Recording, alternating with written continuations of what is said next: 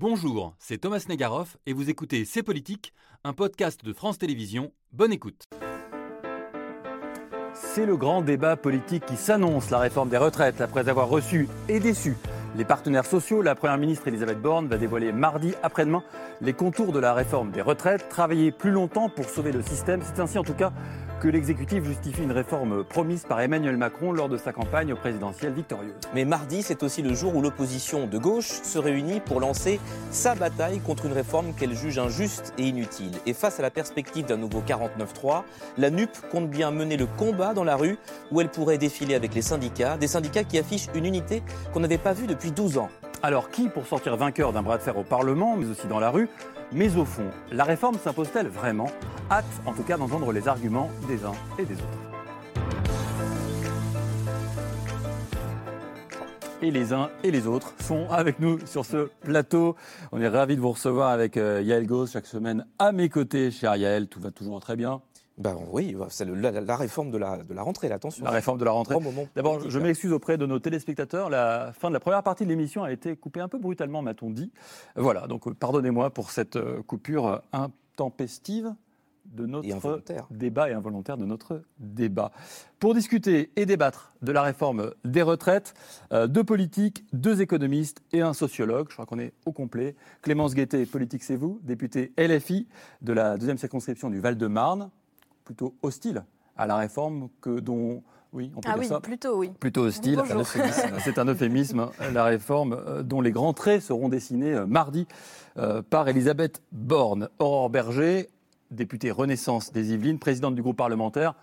Vous défendez plutôt. plutôt favorable. Donc plutôt favorable, sans vouloir être un peu manichéen, on est quand même un peu là-dedans.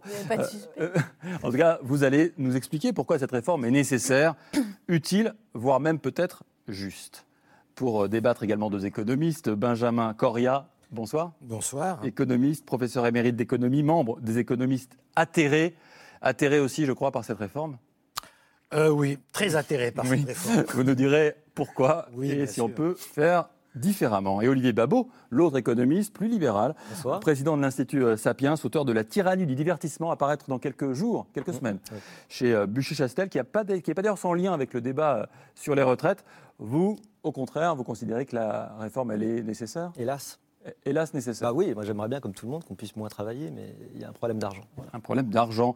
Et Serge Guérin, sociologue, professeur à l'INSEC, spécialiste des questions du vieillissement et des enjeux de seniorisation, comme on dit de manière sérieuse, auteur de la Silver Economy pour les nuls, c'est apparaître également dans quelques jours chez First. Avec vous, on verra que la question de la retraite pose peut-être aussi la question du travail. Euh, du travail aujourd'hui, qui expliquerait pourquoi on n'a pas envie d'être en retraite euh, trop tard, comme c'est difficile de travailler aujourd'hui. Je ne vais pas être très clair, peut-être si? Si, c'est pas mal. La question du sens aussi. Oui, du sens du travail. Pourquoi je travaille ou pourquoi je n'ai pas envie de travailler d'ailleurs Oui. Bah, nous, on a envie de travailler ce soir et de vous écouter un dimanche soir. Mais avant de commencer nos échanges, vos échanges, Yael, je vous propose avec vous de prendre les retraites à bras le corps, je me astucieux. Le corps, c'est le conseil. On est à un très très haut niveau. Le conseil, bien trouvé, bien trouvé. C'est le corps, c'est le conseil d'orientation des retraites. Euh, ce terme qui va beaucoup revenir, je pense, ce soir. C'est important qu'on soit d'accord sur ce que c'est, parce que tout le monde s'en sert à, à, tort et à travers, à corps et à travers. Allez-y, j'arrête. Les retraites, c'est tellement sensible, Thomas, qu'il y avait besoin de créer du consensus, au moins sur le diagnostic, d'où la naissance en l'an 2000, du Conseil d'orientation des retraites, cet organisme consultatif indépendant euh, créé par décret sous Lionel Jospin afin d'éclairer le politique dans sa décision, il est placé auprès du Premier ministre. Depuis l'an 2000, ces 41 membres se réunissent tous les mois bah, pour analyser et suivre les perspectives d'évolution du système à, moyen et long terme, en regardant tous les paramètres, euh, l'âge, le niveau des pensions. Dans ce corps siègent des parlementaires, des syndicalistes, des représentants des retraités, d'associations familiales et de nombreux experts. Alors le tout dernier rapport, avis peut-être, plutôt, dont tout le monde parle, il date de septembre. Que dit-il? Il y a effectivement plusieurs scénarios dans ce rapport de septembre, selon le niveau de productivité du travail, les hypothèses qu'on prend. Le corps part du postulat qu'on sera à 7% de chômeurs en l'an 2032. Mais vous voyez que ce n'est pas évident de se projeter, c'est un postulat, une hypothèse. Alors que retenir? Qu'après un budget en excédent en 2022, le régime bascule effectivement dans le déficit. Un trou, concrètement, qui atteindrait entre 7 milliards et demi et 10 milliards en 2027, puis entre 12 milliards et demi et 20 milliards en 2032, selon les différents scénarios. On a ensuite plusieurs autres scénarios. 4 qui montrent que le déficit va se résorber lui-même entre 2035 et 2060, 4 autres qui ne prévoient aucun retour à l'équilibre avant 2070. Toute la question, c'est donc, doit-on combler ce trou dès maintenant? Si oui, comment? Et là, le corps s'efface derrière le corps du politique, enfin presque. Dans son rapport, le corps écrit ceci, il ne valide pas le bien fondé des discours qui mettent en avant l'idée d'une dynamique non contrôlée des dépenses de retraite. Vous voyez, c'est très enrobé, mais c'est pour dire qu'il faut peut-être faire un petit peu quelque chose quand même. Alors, Olivier Babot, euh, qu'est-ce que vous trouvez de suffisamment inquiétant dans ce que vient de dire Yael, en tout cas plutôt dans ce qu'a dit le corps, pour justifier, et c'est une mesure à vous écouter un peu de bon sens, une réforme des retraites Alors déjà, il faut expliquer que travailler plus longtemps, cotiser plus longtemps. Euh, l'utilisation et le fait qu'il y ait plusieurs scénarios vient du fait que c'est très compliqué de prévoir l'avenir d'un régime aussi compliqué que celui des retraites. Pourquoi? Parce que ça dépend effectivement de l'évolution de la productivité, de la démographie, du taux, de, du taux de chômage, du taux d'emploi, du taux d'emploi des seniors, de la croissance qu'il y aura à ce moment-là. Donc ça fait plein d'hypothèses qu'il faut faire sur un avenir dont il faut bien convenir qu'on a de plus en plus de mal à le prévoir de façon euh, certaine, ne serait-ce qu'à quelques mois. Bon, ce qui est certain, c'est qu'il y a quand même une loi d'airain de la démographie qui est quand même assez visible. Dans les années 80, il y avait 4 cotisants pour un retraité. Aujourd'hui, c'est 1,7 cotisants pour un retraité. Et à terme, on devrait être évidemment à 1 pour 1. On comprend bien que, que ce n'est pas tenable. Et c'est formidable, on vit de plus en plus longtemps. Dans les années 80, on vivait 12 ans à la retraite. Aujourd'hui, on vit 22 ans en moyenne, 26 pour les femmes qui ont la chance hein. de vivre un peu plus longtemps. Ce sont les moyennes. La moyenne est un peu menteuse en statistique parce qu'évidemment, il faut regarder l'écart type. Mais enfin, en tout cas, ce qui est vrai, c'est qu'on vit plus à la retraite plus longtemps. La retraite, évidemment, fait une partie plus importante de notre vie et c'est formidable parce qu'on peut y faire plein de choses. Mais le système fait que pour arriver à la financer, eh bien, vous avez trois possibilités. Soit vous cotisez plus, mais on est déjà à 28% de, la, de cotisation euh, dans le privé. C'est 28% de votre salaire complet qui part euh, en cotisation pour les retraites. Vous pouvez baisser les pensions, mais ça, évidemment, c'est absolument pas possible parce qu'on sait déjà que le problème, c'est une paupérisation des retraités qui arrive avec des taux de remplacement, c'est-à-dire ce que vous avez au dernier salaire par rapport, euh, pardon, la pension par rapport au dernier salaire qui va ne faire que baisser du fait de, cette, de ce décalage. Donc, bah, la chose sur laquelle on peut jouer, c'est l'âge limite ou la durée. Visiblement, l'État va faire une sorte de panaché entre les deux, peut-être 64 ans, avec une augmentation de la durée, une accélération de Touraine. Ce n'est pas encore une fois de gaieté de cœur, mais c'est quelque chose qui pourrait limiter les dépenses pour l'État, parce qu'évidemment, l'alternative, c'est l'État qui paye, c'est-à-dire nous tous, c'est-à-dire en fait déjà euh, un État qui est suffisamment euh, euh, déficitaire. Voilà. Coria, comment vous entendez ça Cet argument qui finalement semble nous dire ce n'est pas un argument idéologique que de prolonger le temps de travail des salariés, c'est un argument démographique, de bon sens, de euh, protection de la retraite par répartition. Eh ben, Comment l'économiste intérêt entend ça? Je pense qu'on a affaire à un typique euh, illusion d'optique et un typique faux bon sens. Parce que euh, de cette proposition qu'on vit plus longtemps, qui est tout à fait incontestable, la conclusion il faut travailler plus longtemps apparaît aussi de bon sens. Mmh. Mais si on regarde les dispositions qui sont prévues dans la retraite, ceux qui vont travailler plus longtemps, ce sont les ouvriers, les classes populaires, les pauvres, euh, tous ceux qui sont rentrés jeunes, donc avant 20 euh, ans, euh, qui n'ont pas fait d'études, donc, ou en tout cas des études très courtes. Mmh. Et pour les gens qui, eux, sont diplômés et qui correspondent d'une manière générale aux plus hauts revenus qui rentrent, par exemple, hein, on va dire, par exemple, à 23 ans, il y en a qui rentrent beaucoup plus tard. Hein. Mm. Mais si vous rajoutez 42 ans, plus 23 ans, ça fait 65 ans. Donc eux, ils vont pas travailler plus. Ce sont les pauvres dans, dans la retraite telle qu'elle est conçue, dans la réforme telle qu'elle est conçue aujourd'hui, ce sont les classes pauvres qui vont travailler plus longtemps de correction au profit. Comment Malgré les mécanismes de correction qui sont apportés. Ah, sur, et sur lesquels d'ailleurs c'est le plus grand flou. Mais s'il y a des mécanismes de correction suffisants, alors la réforme ne rapportera rien. Donc, vous voyez bien que ceux qui vont travailler plus et ceux qui vont faire le surplus, c'est ceux qui sont déjà les plus défavorisés. Voilà pourquoi c'est une parfaite illusion d'optique de dire Ah ben oui, il faut travailler plus. Oui, mais qui va travailler plus? Aurore Berger, si j'ajoute à cet argument euh, qu'à 62 ans, 25% des plus pauvres seront morts et que chez les riches, c'est seulement 5%. Est-ce que vous commencez à douter? Déjà, il n'y a pas d'illusion d'optique quand même sur le constat de départ et sur le fait qu'il y a plusieurs hypothèses qui existent et que là, c'est en effet le politique qui doit arbitrer entre ces hypothèses. Il y a des hypothèses, moi, que je refuse. Je refuse de dire qu'on va baisser le niveau de pension. Et c'est faux de penser d'ailleurs que les retraités ont été préservés. Après la crise de 2008, les retraités ont vu leur pension de retraite baisser et assez nettement. Et c'est d'ailleurs la catégorie de Français qui a vu son niveau de revenu beaucoup plus amputé que les autres. Parce que ça, c'est aussi, pour le coup, une vraie idée reçue. je considère qu'on ne peut pas non plus éternellement augmenter le poids des cotisations sociales qui pèsent et sur les salariés d'ailleurs et euh, sur les chefs d'entreprise pour des raisons évidentes si on veut continuer à avoir une dynamique d'emploi et à rester d'ailleurs dans des hypothèses assez optimistes du corps, 7% de taux de chômage. On souhaite que ça puisse toujours être le cas, évidemment, dans 10 ans, peut-être même un peu moins encore, mais ça reste une hypothèse optimiste. Donc la question, c'est, à partir du moment où on écarte ces deux hypothèses, il en reste en effet une. Comment on fait pour que cette hypothèse soit la plus juste possible et qu'on ne se retrouve pas dans la situation que vous décriviez? C'est donc le fait d'avoir prise en compte des carrières longues, voire des carrières très longues. Ça veut dire, il y a déjà des dispositifs qui existent. On fait comme s'il n'y avait pas de dispositif aujourd'hui. C'est pas vrai, ça existe déjà. Ceux qui ont commencé à travailler, ils sont très minoritaires, mais il y en a certains, avant 16 ans, s'ils ont un certain nombre, aujourd'hui c'est 5 trimestres, alors ils peuvent partir plus tôt. Avant 18 ans, pareil. Nous, ce qu'on demande au sein du groupe, c'est qu'on, groupe Renaissance, que je porte à l'Assemblée nationale, c'est qu'on ait un dispositif qui existe, notamment pour tous ceux, par exemple, qui ont été en apprentissage, qui, justement, font partie de ces catégories qui sont souvent les plus fragilisées, pour faire en sorte que les, les trimestres qu'ils ont cotisés soient intégrés et que donc ils puissent partir plus tôt. En clair, personne, avec cette réforme, si elle est adoptée dans les termes qui seront présentés mardi, ne devra bosser 45, 46 ou 47 ans. Ça n'est pas vrai. Ça n'est pas la réforme que nous présentons. Et d'autre part, cette réforme, elle permet quoi?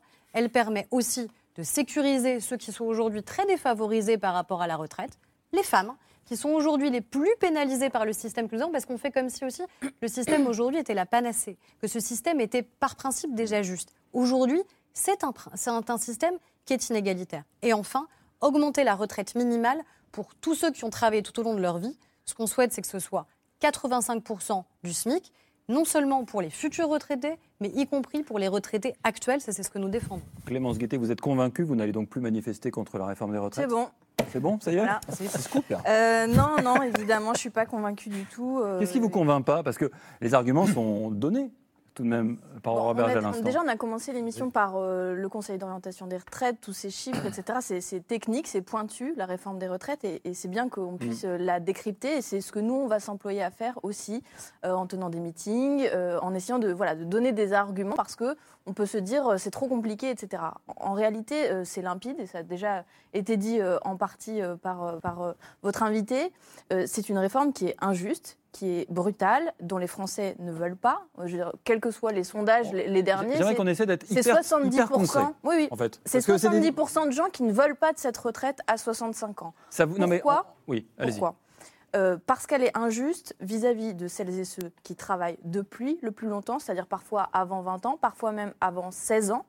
Euh, elle est injuste vis-à-vis des femmes, et euh, je, reviens sur ce que vient de dire euh, Madame Berger, qui est vraiment une, contre-vérité. Les femmes, aujourd'hui, c'est 22% en moyenne de salaire en moins, de retraite 40% en moins. Et là, dans la réforme, il va y avoir encore moins de prise en compte, notamment des trimestres qui sont utilisés par les femmes, notamment pour s'occuper des enfants, pour accoucher, etc.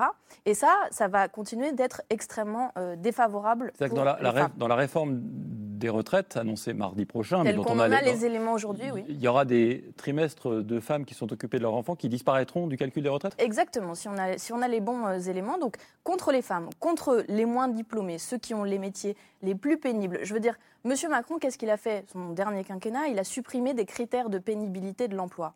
Ça veut dire qu'il a, il a décidé que porter des charges lourdes pendant une vingtaine d'heures par semaine, être exposé à des agents chimiques, euh, dangereux, ça n'était plus des critères de pénibilité. Ça, me paraît d'un niveau de déconnexion absolument incroyable. Et du coup, on en vient à faire une réforme qui, euh, euh, monsieur le disait à nouveau, ne va pas pénaliser, ne va pas faire cotiser les gens qui ont un bac plus 5, qui ont des métiers donc moins pénibles, souvent plus intellectuels et donc qui détruisent moins les corps finalement. C'est bien celles et ceux qui ont le corps abîmé par le travail, qui font des gestes répétitifs. Euh, et qui donc sont usés et n'ont qu'un désir, c'est de partir à la retraite pour en profiter. Parce que ce dont on parle là, en fait, c'est aussi euh, euh, d'un horizon progressiste, en fait. C'est est-ce qu'on est qu'on va avoir des années pour s'occuper de nos petits enfants, pour aller faire de l'associatif, pour faire du jardinage, etc. Vous avez donné ce chiffre qui est quand même extrêmement marquant de la population la plus pauvre et notamment masculine qui est déjà morte à 65 à 62 ans, pardon, c'est un quart. Euh, quand on arrive à 65 ans, c'est un tiers des gens qui sont mm. morts. Donc ils ne voient pas la retraite. C'est de ça dont on parle aujourd'hui. Serge Guérin, il y, a un autre chiffre qui va sûrement vous faire réagir. Vous connaissez, j'imagine, par cœur. C'est l'INSEE qui nous dit que l'espérance de vie en bonne santé, parce que vous avez évoqué l'espérance de vie, Olivier Babot, mais bah ce qui est important, c'est l'espérance de vie en bonne santé, bien sûr. En 2020, elle est de 64,4 ans pour un homme, pour les hommes en France, en moyenne, et 65,9 ans pour les femmes. Vous comprenez pourquoi je m'arrête sur ce chiffre euh, Est-ce que ça veut dire que si on veut profiter un peu de sa retraite, bah, il ne faut pas s'arrêter plutôt avant 65 ans? Alors il y a plusieurs choses. Première chose, c'est évidemment c'est une moyenne. Oui. Il y a des gens pour qui ça se passe bien après. Deuxième élément, c'est euh, une auto-représentation. C'est-à-dire c'est l'idée que je me fais de ma santé. C'est pas euh, scientifique. Mmh, c'est bien plus tard. C'est quand il y a vraiment beaucoup d'incapacités qu'on peut les mesurer. Donc ça, c'est aussi un, un, élément. Troisième élément, entre 2008 et 2020, globalement, pour la première fois depuis très très longtemps, l'espérance de vie en bonne santé a augmenté beaucoup plus que l'espérance de vie tout, de suite. Ce qu'on appelle euh, techniquement la compression de morbidité, qui est l'objectif majeur. Plus on se rapproche, plus l'espérance de vie en bonne santé se rapproche de l'espérance de vie tout court, euh, mieux c'est pour tout le monde. Pour le système de santé, pour les personnes elles-mêmes d'abord, bien entendu. Donc on est quand même plutôt sur cette tendance-là. Donc il faut faire attention à ces chiffres-là. Après, après, il y a une réalité. C'est pas vrai ce que vous dites. Après, il y a une. Euh, Pourquoi c'est pas vrai? L'espérance de vie en bonne santé, elle stagne. Et on sait que si jamais, les, notamment les ouvriers, ceux qui ont les métiers pénibles, travaillent plus longtemps, cette espérance de vie en bonne santé, elle va baisser. C'est mécanique. Alors, Donc c'est faux ce que La nature humaine, c'est agréable de sentir comme ça, mais c'est votre système. Mais non, mais euh, je veux dire, vous, êtes, le sociologue du plateau, vous eh ben présentez des faits eh ben objectifs, je vous dis qu'ils sont faux. Et eh ben moi, je, vous dis qu'ils sont vrais. Je vous dis qu'ils sont vrais. Bah, Entre 2008 et 2020, on a gagné un an et demi d'espérance de vie en bonne santé. Aujourd'hui, ça stagne. Et ça baissera. C'est mécanique. Si vous avez envie que ça baisse, c'est votre sujet. Non, j'ai pas envie, ça ne baissera pas. nécessairement. En tout cas, il faut le prendre en compte. En revanche, ce qu'il faut avoir en tête, c'est pour les personnes les plus. on a parlé de difficultés au travail, on a parlé de pauvreté. Pour ces personnes-là, en effet, il y a une problématique particulière. Tout le monde n'est pas dans la même situation. Et donc ça, faut évidemment le prendre en compte. C'est pour ça que quand on donne un chiffre, par exemple 64 ans, 65 ans, les gens disent c'est pour tout le monde. Et selon ma situation, c'est pas pour rien, par exemple, vous parlez des sondages sur les gens qui sont contre. 77% euh, des euh, classes moyennes défavorisées, on va dire, sont contre. 85% des personnes pauvres sont contre la retraite à 65 ans. À l'inverse, vous avez une majorité de gens, cadres supérieurs, ainsi de suite, qui sont pour. Parce qu'eux-mêmes, ils intègrent, évidemment, leur espérance de vie n'est pas la même, et pas seulement leur espérance de vie, leur espérance de vie en bonne santé. Ce que vous me dites hmm. nourrit euh, le moulin de Clémence Guettet, puisque vous êtes en train de me dire qu'au fond, cette réforme, elle est profondément injuste, parce que seulement une partie de la population en tirera bénéfice, là où les plus vulnérables d'entre nous en, seront les victimes. moi, mon job, moi, mon job, c'est pas de défendre le truc, c'est d'essayer de montrer les choses. Il y a en effet, si c'est tout le monde au même, âge, évidemment que c'est injuste. C'est pas ça le sujet. Mais il faut intégrer ces différences-là qui sont extrêmement fortes. Et je rappelle, vous avez parlé de, et Aurore Berger. Vous avez parlé de la pénibilité du travail, et c'est hyper important. Mais le problème, c'est que c'est pas déjà hyper compliqué à mesurer la pénibilité du travail, surtout si on y intègre tous les éléments euh, euh, mentaux. Oui. Pas simple, hein. ça fait 30 ans qu'on essaye quand même, et on a du mal. Et puis par ailleurs, c'est pas seulement la pénibilité du travail, c'est la pénibilité de vie. Si vous êtes dans certains endroits, la vie est plus difficile que dans d'autres. C'est tout ça qu'il faut arriver à intégrer. Faire de la dentelle alors et du cas par cas presque. Bah, mais si en tout cas, il faut Benjamin dentelle sociale. En tout cas. Juste un petit, un petit raisonnement euh, d'économiste et ah de bon sens. Ah, bien. Le vrai bon sens alors là. Ah oui, le, le... Ah oui, le vrai. il y a du faux, il y a du vrai. Il y a du vrai. Pas d'illusion du bon sens, de vrai bon sens. Cette réforme, personne ne s'en cache, en tout cas pas ses initiateurs, elle est faite pour faire des économies. Hein. Mm. Euh, euh, les arguments qui sont pris, ce sont ceux des scénarios, et vous avez tout à fait raison de dire qu'il y a plusieurs scénarios qui disent des choses différentes. Donc, euh, le, gouvernement s'appuie sur ceux des scénarios qui prévoient des déficits. Et tout l'argument, c'est de dire c'est pour combler ces déficits et pour éviter qu'ils se manifestent. Donc, c'est pour faire des économies. Mm. Donc, il faut bien que quelqu'un paye n'est-ce pas? Bien. Je crois avoir montré que, euh, et c'est totalement indiscutable, que les gens qui rentrent tard, à 63 ans, donc les plus diplômés, euh, etc., eux ne vont pas cotiser davantage. Donc on va le trouver où cet argent? Nécessairement chez les moins qualifiés, etc. Alors après qu'on me dise et de toute façon, on n'a pas encore le projet. Mais il va y avoir des compensations. Vous avez à juste raison rappelé qu'il y a quelques doutes sur la nature de ces compensations quand on sait que ce même euh, président a supprimé des critères de pénibilité. Même s'ils sont difficiles à évaluer, euh, comment dire, au moins on avait un consensus. On l'a cassé, et on l'a cassé par en bas, en disant non, il n'y en a pas. Bien. Alors, euh, si on me dit, mais il va y avoir des compensations, peut-être, et de toute façon, c'est obligé, parce que sinon on va laisser mourir les gens dans la rue, mmh. hein, après, après 63 ans ou, 64 ans. Euh, si ces compensations sont profondes, etc., on va les faire où, les économies? Oh, on va les faire où? Je veux, qu'on m'explique. Hein. je vais essayer d'y répondre. Il y a deux choses. On n'est pas là pour faire des économies, on est là pour qu'il y ait des recettes supplémentaires, ce qui n'est pas exactement la même chose. Permettre aux gens de pouvoir travailler. Là, c'est des... Non, non, euh, Allez-y, Aurore Berger. Je vais essayer de répondre. Écoute Aurore Berger, puis après on pourra... Permettre, permettre évidemment aux Français de pouvoir travailler plus longtemps, ça n'est pas donc faire des économies, c'est d'abord faire permettre en sorte... aux Français, euh, oui, pousser les Français, imposer aux Français. Non, mais attendez, c'est pas vraiment leur permettre, c'est moi, moi, je suis très clair. aux Français. Vous savez, non, vous avez juste dit permettre aux Français, c'est un peu. Très bien, mais mm. déjà c'est pas alors c'est en partie le cas parce que ça s'appelle le cumul emploi-retraite. Parce qu'on a un certain nombre de Français, je pense notamment à nos médecins, on est très heureux. Je n'invente euh, ni l'eau chaude ni l'eau tiède, mais en l'occurrence, ça existe déjà. Il y a des Français qui ont envie aussi de pouvoir travailler plus, et c'est pas une mauvaise idée en soi de pouvoir le faire. Il n'y a pas d'agenda caché, en l'occurrence, sur la réforme des retraites. Euh, le président de la République, il s'est pas caché pendant la campagne présidentielle sur ce sujet-là. Vous savez quoi? Moi, dans notre campagne législative, sur notre acte de campagne, c'était pas forcément la mesure la plus simple ou la plus populaire, c'était écrit noir sur blanc. Mmh retraite à 65 ans. Donc moi, j'assume d'avoir dit la vérité sur ce sujet-là. On n'a pas menti, on n'a pas été élu contre ce projet-là ou sans ce projet-là. Je n'ai pas encore compris quel était le projet alternatif pour permettre de financer les retraites. Et après, sur la question des 65 ans, oui, ce serait injuste si on imposait 65 ans à tout le monde, si on l'imposait de la même manière, quels que soient les publics. Ça n'est pas le cas. Ça n'est pas le cas si vous le faites sur des carrières, si vous faites sur les carrières longues ou très longues, évidemment, encore une fois, je l'ai dit, je peux pas, je peux le redire si vous le souhaitez. Oui, c'est ça qui est frappant. Euh, encore une fois, ceux qui ont commencé à travailler à 16 ans, 18 ans, à 20 ans ou avant, évidemment. si on compense, on fait plus d'économies. Mais c'est juste. De recettes ils vont pas travailler davantage qu'avec l'autre dispositif Parce que justement, encore une fois, le but, c'est que. Ça passe de 60 à 62 ans pour les carrières longues. Mais ça, c'est dans la réforme. Mais moi, ce que je ne comprends pas, c'est quel est le projet alternatif. Moi, ce que j'aimerais comprendre, c'est moi, ce que j'aimerais. Vous, vous l'avez lu, moi non. Mais moi, c'est ce pour qu'on soit très clair, moi j'aimerais que vous répondiez à, Clémence Guettet là-dessus. Mais moi, ce que je vous dis encore une fois, c'est que ceux qui ont commencé à travailler, mais si, avant 16 ans, avant 18 ans ou avant 20 ans, évidemment, n'auront pas à devoir travailler autant que ceux qui ont commencé à travailler. Mais ils devront travailler plus longtemps tout de même. Travailler plus longtemps, c'est Mais l'idée, c'est que tout le monde puisse travailler évidemment plus longtemps. Personne ne dit le contraire. Maintenant, ce sera plus. Mais personne, pour tous ceux qui ont commencé à travailler le dispositif de 16 ans, il ne change pas. Ceux qui ont commencé à travailler avant 16 ans, rien ne change. Ceux qui ont commencé à travailler avant 18 ans, rien ne change. Ceux qui ont commencé à travailler entre 18 et 20 ans, ce que nous avons demandé au nom du groupe, c'est d'aller plus loin que le dispositif. Je ne parle pas du groupe, je vous parle de la réforme ben, moi, je va être faite par le gouvernement. vous aura peut-être pas échappé que majorité et gouvernement peuvent travailler ensemble. Peut-être que c'est même souvent assez lié.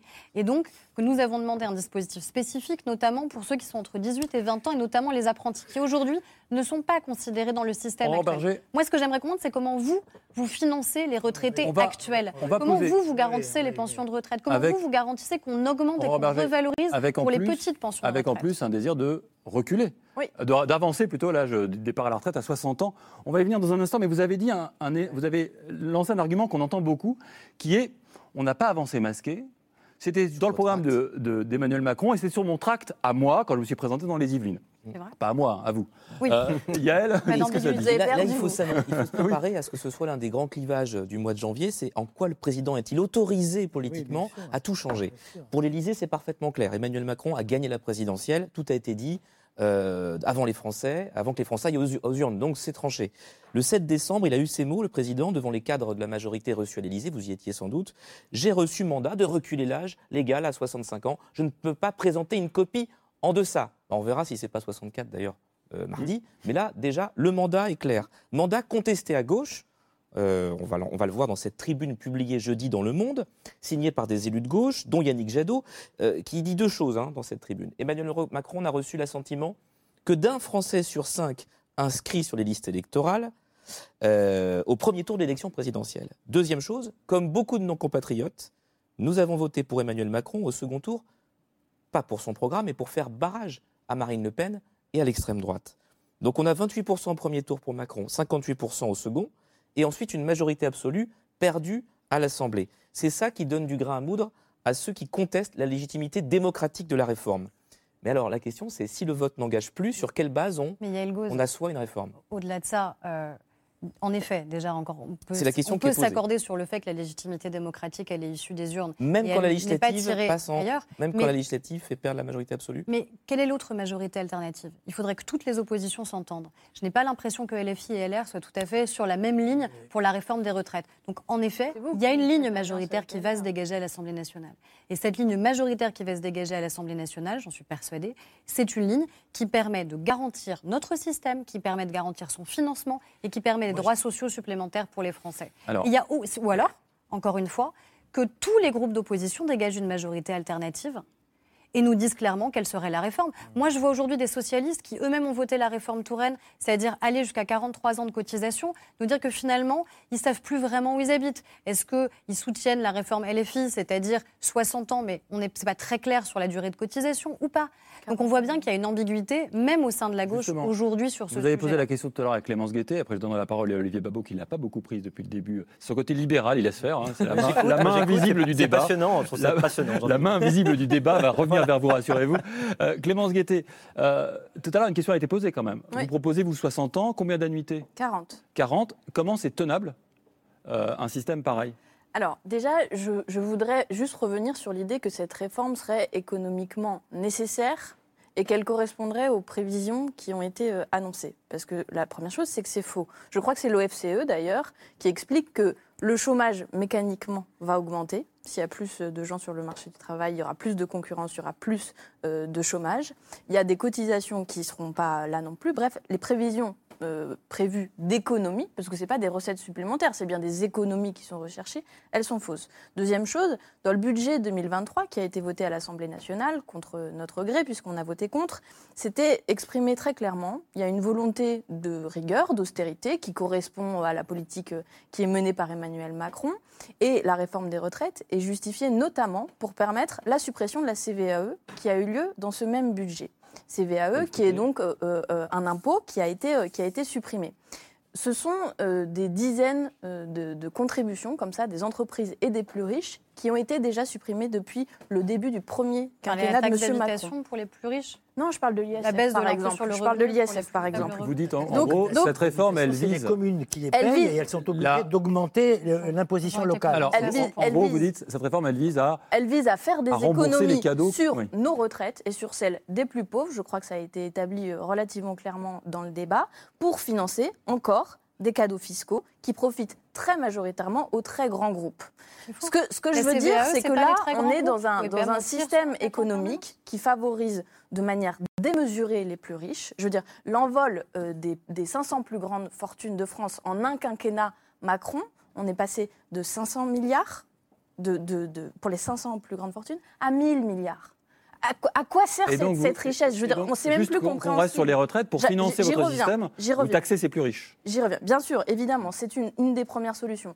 Une des premières solutions, ce serait de taxer de nouveaux types de revenus. Une des grandes modifications du travail, c'est la part pour la finance, pour les dividendes, euh, plutôt que pour les salariés. Comment est produite la richesse? Mais ça, c'est Mm. c'est quand même un mouvement qui va croissant. Les dividendes du CAC 40, ça augmente chaque année. Ils ont battu des, des records encore l'année dernière, alors qu'on était passé par le Covid, etc. Ça veut dire que c'est toujours les mêmes qui se serrent la ceinture et que les inégalités progressent finalement pour les grands groupes et pour les plus riches. Nous, une des pistes de financement, c'est celle-ci, c'est par exemple faire cotiser ces nouveaux revenus, les dividendes qui explosent. C'est faire cotiser plus, avec une surcotisation, les très hauts salaires. C'est réintroduire un petit peu de justice dans la, dans la cotisation. Et une dernière piste, l'égalité entre les femmes et les hommes. Je pense que là, on sera d'accord. Si on faisait des mesures plus contraignantes pour les entreprises, les, les salaires des femmes augmenteraient, plus de cotisations pour les femmes. C'est des pistes Ouais. différentes. Ce qui me frappe, et Olivier Babot répondra sûrement à ça, depuis le début du débat, c'est on sent bien qu'on est à un moment donné où personne n'ose dire mon choix idé- idéologique. Chacun dit c'est une évidence, c'est le bon sens. Non, Olivier si, je Babot, est-ce qu'il y a de l'idéologie là-dedans? Je vous donne Je, la je parole vous ai dit que, que, le, que le mien était idéologique. Ah, vous assumez le côté. C'est, qui a droit au bonheur euh, à la fin de sa vie, s'occuper de ses petits-enfants, Ah, etc. ju- justement, Voilà, c'est un choix. cette question-là du, du choix au bonheur, du choix à un temps non travaillé. Comment vous l'intégrez, vous, dans votre réflexion d'économiste? Moi, ça me passionne, cette question du loisir, parce que je me réjouis de la progression extraordinaire du temps de loisir depuis un siècle. Hein. Au 19e siècle, on travaillait 4000 heures par an. En 1900, on travaillait, 1950, euh, on travaillait 1950 heures par an. Aujourd'hui, on travaille environ 1400. Et on vit beaucoup, beaucoup plus longtemps. C'est dire combien notre vie n'est pas celle euh, de nos grands-parents ou de nos arrière-grands-parents. Et c'est absolument extraordinaire. Mais il y a un petit problème à un moment donné, qui est un problème financier. Alors, je suis ravi de ce débat parce qu'il montre très, très clairement que ce pas des choix idéologiques, ce sont des choix peut-être de moyens, plus exactement. Parce que vous avez d'un côté quelqu'un qui vous dit bah, il faut augmenter les impôts. Ben oui quand vous avez un système qui est déséquilibré. pas de tous. Alors la question c'est de qui Alors sur l'ISF, je suis désolé, mais euh, on n'a que 2 milliards à gratter, hein, parce que l'IFI qui existe à la place de l'ISF fait 3 milliards de rentrées, l'ISF qui existait autrefois faisait 5, ça veut dire que si on le rétablit, hein. ça fait 2 milliards. Les besoins, les besoins ils sont de 20 milliards par an. Donc on a très très bien compris tout. que du côté LFI, l'idée c'est on prend tout, 100%, ben, etc. dont on sait très bien que ça va faire disparaître et que ça va être une solution. Ce qui est formidable, oui, et vous, attendez, on s'écoute. On avait fait un simulateur. Le monde extraordinaire dans lequel Olivier Babot, allez Mais je sais que euh, tout le monde a tort à côté de vous et que vous avez la vérité, c'est formidable on vous écoutera après, mais ce qui est formidable, c'est que vous m'expliquiez aussi qu'on vit dans un monde d'austérité, dans un monde, enfin dans une France qui dépense 59%, l'équivalent de 59% du PIB en dépenses publiques, qui a mis 250 milliards pour le Covid, qui a mis 48 milliards de quoi qu'il en coûte l'année dernière pour l'aide à l'inflation, qui met cette année 58 milliards et qui est au sommet dans les classements du monde en termes déjà de fiscalité sur l'ensemble, sur l'ensemble des impôts. Mais évidemment, ça n'est pas assez pour que, créer le vrai paradis. évidemment, il faut juste encore un, petit peu, un, petit peu augmenter. Mais c'est toujours des chiffres délirants, les, chiffres ben oui, c'est délirant. Qu'est-ce qu'on fait au bout d'un moment quand on a 10 bagnoles, 10 maisons Ça n'a pas de sens. Les chiffres que vous citez n'ont aucun sens. D'abord, ce n'est pas en taxant 4 riches qui vont disparaître tout de suite qu'on arrivera à régler nos problèmes collectifs. Et en plus, en général, dans votre estimation de la richesse, vous mettez des actifs qui ne sont pas qui sont pas qui sont pas liquides. Vous pouvez pas pouvez pas vendre l'ensemble de vos actifs de votre entreprise. Vous n'en tireriez pas cet argent-là. Donc c'est absolument fictif. Et c'est en fait euh, uniquement des des utilisations, des arguments complètement démagos qui font que vous arrivez à esquisser, à esquiver pardon, la vraie discussion qui est autour du contrat collectif qu'on a autour des retraites, qui est un système. On est sur le même bateau avec les retraites, il est déséquilibré, il faut un système. Alors est-ce que, ce bateau est à ce point déséquilibré? Benjamin Coria, je vous ai vu. Euh, soupirer euh, pendant les, propos de Olivier Babot. Parce que si vous voulez, l'ancienne qui consiste à nous dire euh, on est déjà au maximum de la fiscalité, etc., ça fait 20 ans qu'on nous raconte ça, et ça fait 20 ans que euh, systématiquement, on diminue la fiscalité sur les hauts revenus, sur les entreprises, etc. Bien, euh, aujourd'hui, on est plus qu'à niveau euh, par rapport à nos concurrents. Je voudrais dire une chose qui me paraît extrêmement importante. Le système des prélèvements obligatoires qu'on a choisi en ce qui concerne les retraites, la santé, la sécurité sociale, etc. En tout cas, je vais prendre le cas de la santé. Ça nous coûte pas cher ça nous fait faire des économies.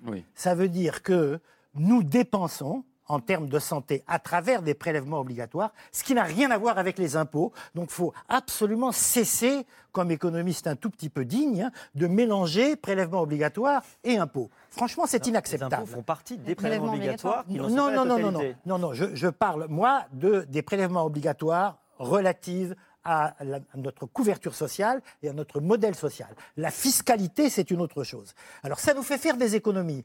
En France, le fait d'avoir euh, un système de sécurité sociale socialisé, pour le moment, pour le moment, parce que très honnêtement, j'ai les plus grandes inquiétudes. Et j'ai suivi en partie euh, votre émission sur la santé juste avant. Ce mm. C'est pas fait pour me rassurer. C'est pas fait. En tout cas, pour le moment, ça nous fait faire des économies. Ça veut dire que notre système fait que, avec environ 13-14% de dépenses du PIB, nous avions jusqu'il y a peu une couverture santé absolument euh, remarquable. On va essayer de rester sur les retraites parce que sinon on va s'éloigner un peu. Non, mais, un peu mais, mais c'est un peu la même chose. Alors, Ça veut dire que notre système de prélèvement obligatoire permet de faire en sorte que nos systèmes de retraite euh, il y a beaucoup de défauts dans nos systèmes de retraite, hein, donc euh, il n'y a, aucun problème. Les ah. inégalités hommes-femmes, etc. Bien entendu. Non, non, mais ça reste un très bon système comparé à beaucoup d'autres. Mais alors Donc, un, autre, une autre réforme est-elle possible? Un autre monde est-il possible, cher Oui, parce qu'entre 60 et 65 ans, il y a un think tank qui s'appelle Terra Nova qui propose une alternative en partant du constat que oui, il y a un problème de financement, mais qu'on peut faire autrement. Alors comment, si on suit euh, leur proposition? En demandant un effort aux entreprises et aux retraités actuels, et en augmentant un peu l'âge de départ. Grosso modo, c'est faire justice sociale plus sérieux budgétaire. D'un côté, on décalerait l'âge légal de départ à 63 ans, tout en accélérant la réforme Touraine qui prévoit de passer la durée de cotisation à 43 ans, ce qui dégagerait, d'après Terra Nova, 12 milliards d'euros d'économies.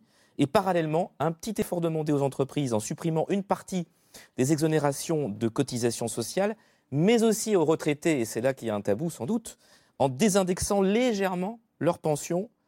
Aurore Berger, est-ce que c'est pas ça du, du vrai en même temps, typiquement macroniste, que vous ne ferez pas d'ailleurs ah, C'est sûr que baisser les pensions de retraite, ça, pour nous, c'est une ligne rouge. Pourquoi les retraités actuelles Pourquoi c'est un tabou de considérer qu'un. J'estime, de manière intergénérale. que Clémence Guettet n'est pas non plus favorable, ou alors j'ai loupé quelque chose pourquoi à la baisse des pensions pour les, les retraités. actuels ne peuvent pas donner une petite part de manière intergénérationnelle? Il y a un tabou visiblement politique. Non, c'est pas un tabou politique. C'est encore une fois, je crois qu'on a une, une, idée reçue qui est de dire que le niveau de vie des retraités est beaucoup plus enviable que le niveau de vie des actifs.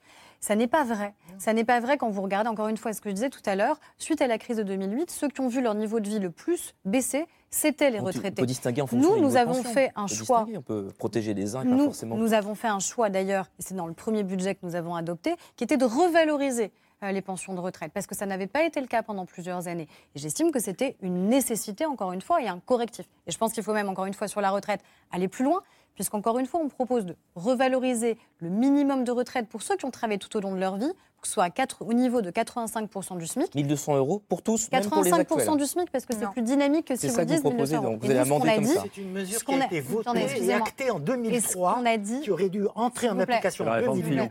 Non, mais je veux dire. Je finis juste. Allez, du Robert, Qui sont déjà dans les tuyaux. Allez, on ne coupe bah, pas. Il y a peut-être des gens qui l'ont mis dans les tuyaux, mais ils ne l'ont pas voté. Hein. Il y avait d'autres majorités avant la nôtre. Donc moi, je veux bien en permanence qu'on aura. Absolument pas, ça a été voté. Bah, vous dites c'est pas mis en application, ça n'a pas été voté. C'est pas mis en application. Bah, moi, ce que je vous dis. Ah non, mais attendez, on peut regarder ça quand vous voulez. Moi, hein. je vais terminer. Et après, Serge Guérin qui attend patiemment son tour. Donc, ce que j'essaye de dire, c'est qu'encore une fois, oui, à une retraite minimale à 85% du SMIC, ce qui est mieux disant même que le 1200, parce que ça veut dire 1200 euros par mois, pardon, parce que ça veut dire que c'est plus dynamique, parce que quand vous revalorisez le SMIC, eh bien vous allez aussi pouvoir permettre de revaloriser cette pension minimale-là. Donc ce sera plus rapide, plus dynamique. Et le faire non seulement pour les retraités qui vont entrer à la retraite, les futurs retraités, mais le faire pour les retraités. Il n'y a pas d'autres réformes possibles, je jette à la poubelle. mais il y a toujours, mais bien sûr que si.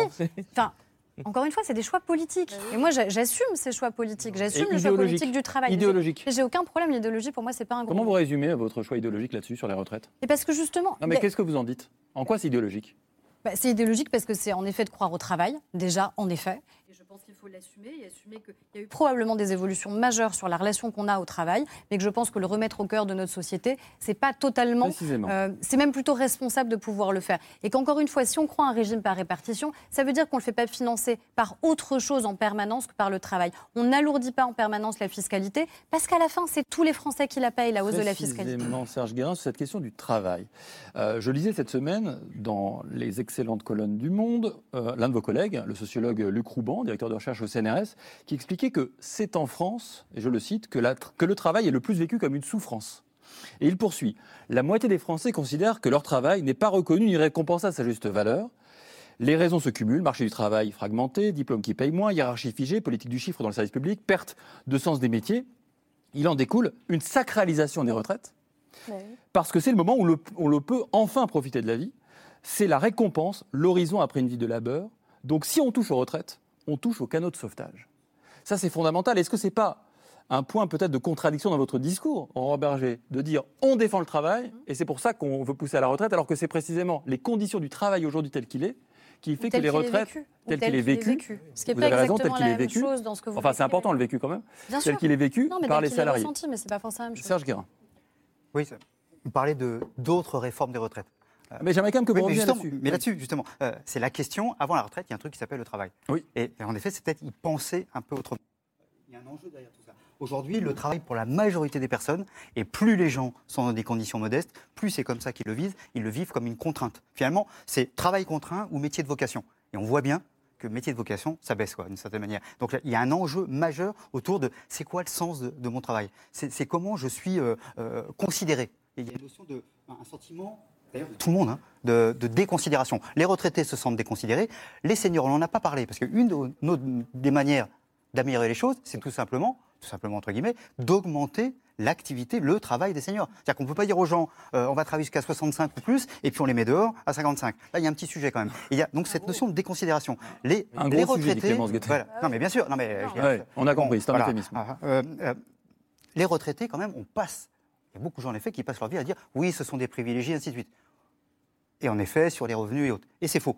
Ce ne sont pas des privilégiés. Et eux font justement, ils ont inventé aussi quelque chose grâce euh, aux ordonnances euh, d'octobre 45 et ainsi de suite, quand on a inventé la retraite, au début c'était 3 millions de personnes, hein, et l'espérance de vie était à 67 ans et demi, et on prenait sa retraite à 65 ans. D'ailleurs, on parlait de la retraite des morts souvent, parce que, en particulier pour les ouvriers, ils n'avaient jamais de retraite. Mmh. Bah Mais on a progressivement inventé les choses, et du coup on a inventé une notion d'activité. Et donc, quand on regarde en économie, on oublie toujours ça. Euh, les retraités, ils ont une activité hyper importante. Ils contribuent 23 millions d'heures par semaine des grands-parents vers les petits-enfants, par exemple. C'est euh, dans les communes, 33% des maires de nos communes sont des retraités. Les aidants, 11 millions d'aidants, la moitié sont des retraités qui accompagnent un proche, ainsi de suite. Euh, le bénévolat sans les retraités, ah oui vous n'avez plus d'association. Et qu'est-ce que vous en tirez comme conséquence sur la réforme des retraites Il faut aussi penser à ça. Il faut aussi penser, quand on dit on va augmenter euh, le travail, ainsi de suite, de penser aussi qu'est-ce que ça a comme effet sur les retraités. Vous êtes en train de dire, juste d'activité. Pour être clair, ce que vous êtes en train de dire, c'est si on repousse l'âge de la retraite, attention, parce qu'on va faire disparaître des gens qui auraient été bénévoles entre 63 et 65, c'est ça?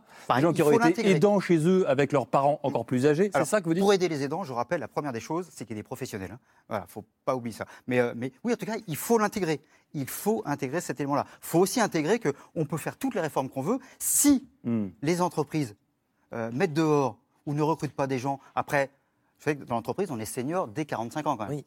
Mais un peu. Euh, voilà. Travail des seniors, il faut qu'on en parle, c'est intéressant. bah oui, c'est pas possible de parler de ça sans parler. Pour moi, alors, je ne suis qu'un modeste sociologue, je ne suis pas un grand économiste et je ne suis pas un politique, mais n'empêche qu'on peut faire toutes les réformes des retraites qu'on veut. Si on ne commence pas par activer, valoriser, soutenir l'emploi des seniors, ça ne marche pas. Alors ça veut dire aussi qu'il faut changer de regard, y compris sur l'âge mettre un argument économique sur la table qu'on va beaucoup entendre du côté des partisans de la réforme, que reculer l'âge de départ, ça ne servirait pas seulement à combler un déficit, mais à augmenter automatiquement le taux d'emploi des seniors. Un petit rappel, ce taux est très faible en France mmh. aujourd'hui.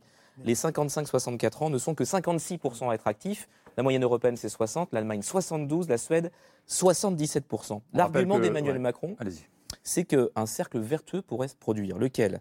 Avec plus de monde en emploi, vous générez plus de cotisations pour les retraites, moins de dépenses de pensions et donc des recettes d'impôts aussi en plus, et de la TVA. Donc vous pourriez dégager des moyens supplémentaires pour financer mm. d'autres politiques publiques, santé, éducation.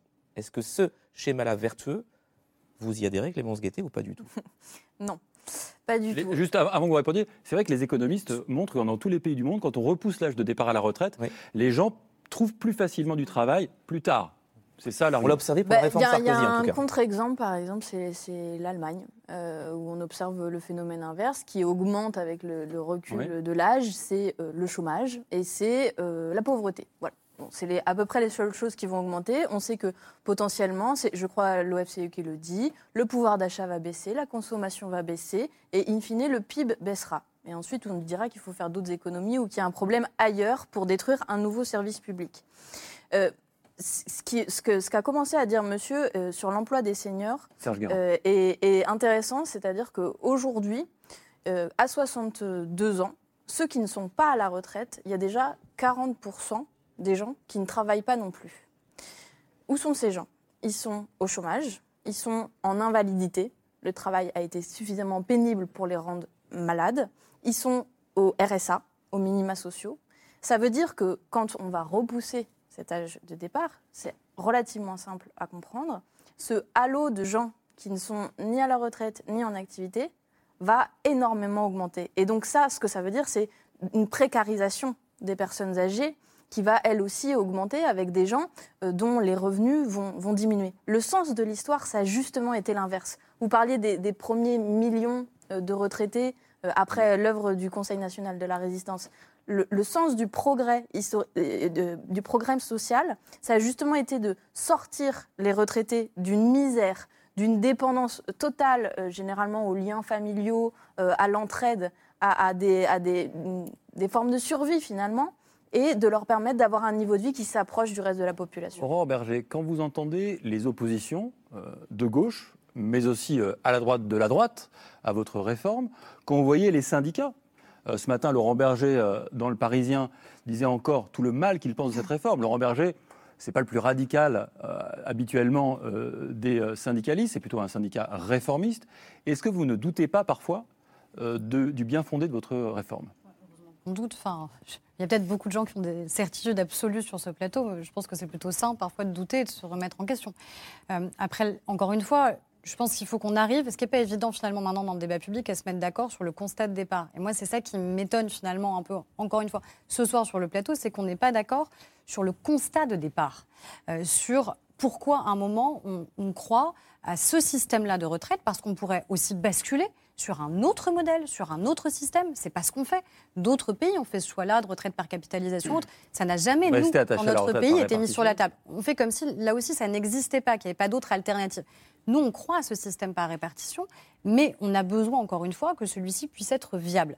Euh, après, sur quels sont les partenaires avec lesquels on peut travailler, que ce soit les partenaires sociaux, que ce soit les autres partis politiques, il y a des oppositions, vous l'avez dit vous-même, et qui sont assumées, qui sont en effet idéologiques sur ce sujet-là. Donc on sait bien qu'il n'y aura pas de convergence possible. Et puis, il y a, même s'il y a des différences, des points d'accord. Moi, je crois que la concertation avec les partenaires sociaux, elle a été utile. Euh, les avancées qu'il y aura sur la question des carrières longues, donc commencer à travailler le plus tôt sur la question de la pénibilité, c'est notamment parce qu'il y a eu cette concertation avec les organisations syndicales, qui sont d'ailleurs accessoirement absolument furieuses euh, que des partis politiques appellent à mobiliser alors qu'elles considèrent que ça c'est à la base les organisations syndicales furieuses contre votre réforme. Vous n'avez pas beaucoup d'alliés, on, va, on va le voir, on sent que ça bouge, qu'il y a un seul deal qui va arriver politique qui est imminent, c'est dans JDD ce matin, le patron des Républicains, Eric Ciotti, qui euh, signe quasiment la réforme. Politiquement, la droite de gouvernement, dit-il, a toujours soutenu la nécessité de cette réforme qui conduit à travailler un peu plus. Donc prêt à toper, à condition, comme vous le réclamez, là aussi un accord va atterrir, que les retraites à 1200 euros soient pour tout le monde, y compris pour ceux qui sont actuellement à la retraite. Oh, c'est ce qu'il demande, Eric Ciotti. Aujourd'hui, euh, on a un deal qui paraît imminent, logique, surtout quand on se replonge dans le logiciel des Républicains, mars 2019, Valérie Pécresse pas prendre les Français pour des canards sauvages. Un départ mmh. à la retraite à 65 ans, c'est inéluctable. C'était bien avant la présidentielle, trois ans avant, et c'est ce que les LR, ont, les LR, ont, ensuite porté dans la campagne. Et puis vous avez Bruno Retailleau au Sénat, l'homme fort de la droite au Sénat, qui tous les ans dans le budget euh, rectificatif de la Sécu veut placer les 64 ans euh, comme évolution de l'âge légal. Sur les retraites, le macronisme est-il de droite ou c'est la droite qui est devenue macroniste Aurore Berger, vous qui avez vécu des deux côtés? oui, mais je sais aussi pourquoi j'en suis partie. Il y a un certain nombre d'évolutions à droite qui... Euh, ah, ils vous ont rattrapé ou c'est vous qui les rattrapez? Il faudrait leur poser la question. Moi, moi ce que je sais, c'est qu'encore une fois... un seul allié dans la réforme, vous êtes d'accord aujourd'hui? Mais, D'accord, mais encore une fois, dites-moi, quelle est l'autre majorité cohérente qui peut ah exister sur le fond la question de votre allié. Excusez-moi, mais politiquement, la cohérence, ça a quand même un minimum de sens. Euh, et donc, qu'il y ait une convergence de vues qui existe euh, avec celles et ceux qui ont toujours prôné, en effet, le fait de pouvoir travailler plus longtemps et de repousser l'âge légal, ce qui serait étonnant, c'est qu'ils ne soient pas en soutien d'une réforme comme celle-ci. Là, ce serait un changement radical pour eux. Et ensuite, bah, si LFI et le Rassemblement national, c'est la même chose, parce qu'ils votent la même chose, parce qu'ils pensent la même chose, bah, en l'occurrence, ça hein. arrive très souvent à l'Assemblée nationale. Ça arrive très souvent à l'Assemblée nationale. Mais là, c'est des discours de. Ça, c'est un peu des trucs de. Surtout, mais est-ce que c'est vrai ou pas C'est plus fort. Est-ce que c'est vrai ou pas La question, elle est là. C'est quand même pas indigne. C'est quand même pas indigne qu'en politique, on puisse discuter avec des mm. hommes et des femmes politiques qui appartiennent à l'arc républicain, qui soient au Parti socialiste ou qui soient chez les Républicains. C'est dit. Il nous reste quelques minutes et j'aimerais quand même qu'on revienne sur une question fondamentale qu'on a effleurée avec Serge Guérin tout à l'heure, qui était, et c'est Luc Rouban quand je vous citais euh, cette semaine dans Le Monde. Est-ce que je pars encore de vous, Aurore Berger, mais on va essayer de faire circuler la parole. Est-ce que vous ne considérez pas que cette réforme de la retraite, elle arrive peut-être au pire moment, puisqu'elle arrive au moment où les gens sont épuisés par le travail et donc n'ont aucune envie de travailler plus longtemps? Est-ce que vous l'entendez ça? On a beaucoup parlé de job quitting, des gens qui arrêtent de travailler, la grande démission. Peut-être c'est des éléments médiatiques, j'en sais rien. Mais on sent qu'il y a une souffrance au travail. On a parlé des soignants, on a parlé des profs, etc. Est-ce que vous entendez que peut-être que votre réforme de retraite, elle n'arrive pas au bon moment par rapport à l'état d'esprit que nous avons au travail? Honnêtement, je ne sais pas si une réforme des retraites peut arriver au bon moment. en tout cas, pas si elle est faite sérieusement et pas si à un moment elle change un minimum des paramètres euh, réels. Euh, après, il y a une hétérogénéité. Euh, énorme en fonction des Français. le plateau que vous avez fait avant sur la question de la santé, euh, c'est une évidence, euh, en effet, qu'on peut parler dans un certain nombre de nos hôpitaux, et aussi en médecine libérale d'ailleurs, de souffrance au travail. Donc pour les infirmières, elles partiront plus tôt? Non, mais, mais c'est là où justement, tout l'enjeu de cette réforme, c'est à la fois la question de son financement et donc de la pérennité du modèle auquel on croit par répartition, de modèle intergénérationnel, mais c'est aussi l'enjeu de justice sociale sur la pénibilité et les carrières longues. Et là-dessus, on ne lâchera pas. On circule la parole. Olivier Babot. Je crois que si le débat sur les retraites est si passionné et, finalement passionnant, je trouve, c'est justement parce qu'il convoque la question du sens du travail, Absolument. du sens aussi de notre vie, parce que finalement c'est ça, parce que le sens de notre loisir, c'est ce qui nous reste après le travail, et c'est là-dedans qu'on fait notre vraie vie, c'est dans le loisir. Enfin, Il y a des gens qui sont très heureux au travail. hein. Alors, on peut être très heureux au travail, et je, et je le souhaite, évidemment, c'est toujours ce qu'on peut souhaiter à, à tout le monde, mais la plupart du temps, c'est quand même à côté qu'il y a beaucoup de gens qui se réalisent, et, et c'est tant mieux. On voit bien que les problèmes dont on a parlé, la, la pénibilité, euh, évidemment aussi à travers les, les carrières longues, euh, la différence d'espérance de vie euh, entre évidemment les différents métiers, ils convoquent aussi la question du problème du management, le problème de l'évolution professionnelle. Euh, c'est possible que vous soyez au marteau-piqueur à 20 ans, c'est peut-être anormal que vous y soyez encore euh, à 50 ou à 55. Est-ce que notre système sait faire évoluer les gens? Est-ce que notre management sait donner du sens au travail? C'est ça aussi la question que pose cette réforme. Allez, notre système à nous, c'est de donner la parole à tout le monde. Il en reste peu de temps. Oui, non, non, mais sur ce, Benjamin point, Coria. sur ce point, je pense que c'est c'est essentiel. Ça veut dire qu'on ne peut pas parler de système des retraites si on ne parle pas d'emploi et de travail avant. Euh, Bon, alors, Mais pas seulement en termes Ah. de durée, on a compris. bien, bien, bien entendu, pas seulement en termes de durée, mais euh, comment dire, il y a, il y a- il y a quand même un chiffre qu'il faut donner, qui est que entre 60 et 64 ans, euh, il y a 35% d'actifs. 35% d'actifs. Ça veut dire, en clair, que euh, euh, euh, cet allongement de la durée du travail, euh, sans les conditions dans lesquelles on garantit aux gens la possibilité de faire leurs années, va se traduire par des pertes de, ressources absolument évidentes en ce qui concerne la retraite. Euh, ce que vous n'avez pas dit, euh, Madame Berger, et qu'il faut quand même préciser pour nos télé- téléspectateurs, c'est que les 1200 euros dont il est question de minimum, c'est si on a ces 43 ans. Or, précisément, la majorité des gens euh, qui ont besoin de passer à 1200 euros parce qu'ils sont dessous et souvent très en dessous, c'est justement ceux qui ont eu des carrières intermittentes, cassées, euh, avec des salaires très bas, etc. Donc qui n'ont pas leurs 43 ans. Donc si vous voulez, c'est un peu une offre de Gascon, c'est un, un- un miroir aux alouettes. Peut-être vous voulez répondre quand même.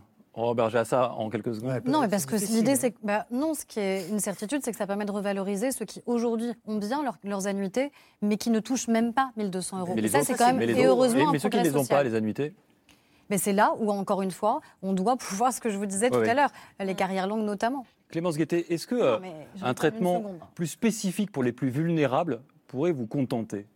Parce que finalement, qu'un grand patron d'entreprise pu- puisse partir à 60 ans, euh, Oui, non, mais en fait, aujourd'hui, déjà, la réforme, pour celles et ceux qui sont bien dans leur travail, elle permet d'y rester. Enfin, voilà, le système permet de rester au travail si on y est bien. Là, on va pas du tout dans ce sens. Donc, euh, c'est pas, il ne s'agit pas d'une concession euh, Oui. minime. Euh, il il s'agit vraiment, c'est philosophiquement, on est opposé. D'ailleurs, je trouve intéressant, on n'a pas parlé écologie. Euh, Ouais. c'est- le- le- la- cette réforme, elle est aussi anti-écologique. Euh, aller vers euh, la semaine de le mot de la 4 fin. jours, par, par exemple, ce serait plus écolo euh, en termes d'émissions de gaz à effet de serre. La, réduction, jour. hein. la réduction du temps de travail. Non, mais ici, je vous assure, il y a des études très intéressantes qui ont été publiées là-dessus. C'est- C'est faramineux en termes de diminution de- d'émissions de, gaz à effet de serre.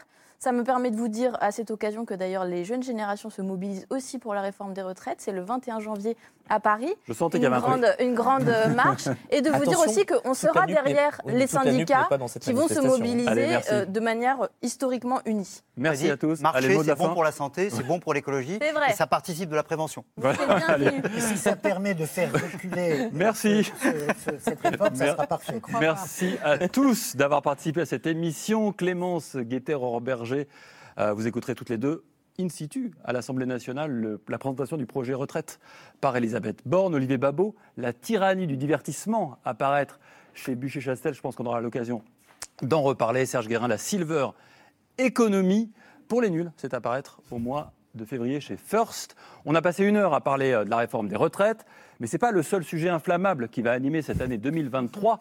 Et ce n'est pas Caroline Roux qui va me démentir. 2023, l'année de toutes les crises, c'est le titre de votre émission spéciale C'est dans l'air. Dans quelques minutes sur France 5, allez, donnez-nous un peu envie de regarder C'est dans l'air ce soir. Ah ben vous avez forcément envie de regarder C'est dans l'air Thomas ce soir parce que c'est vrai que quand on fait la liste en ce début d'année de tout ce qui nous attend, ça peut paraître assez vertigineux.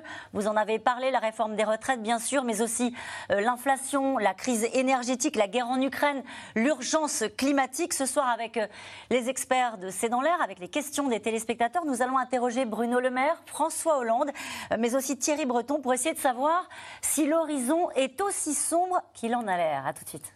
On n'espère pas. On n'espère pas. Merci beaucoup. On va regarder. Ça nous a donné envie de regarder. C'est dans l'air. Juste après, C'est politique. Merci Yael. On se retrouve dimanche prochain pour un nouveau numéro de C'est politique. C'est à 18h30 précise dimanche sur France 5.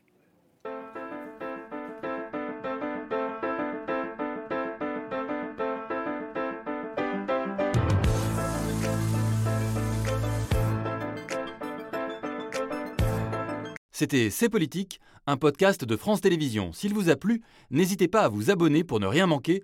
Vous pouvez également nous retrouver en vidéo sur France.tv.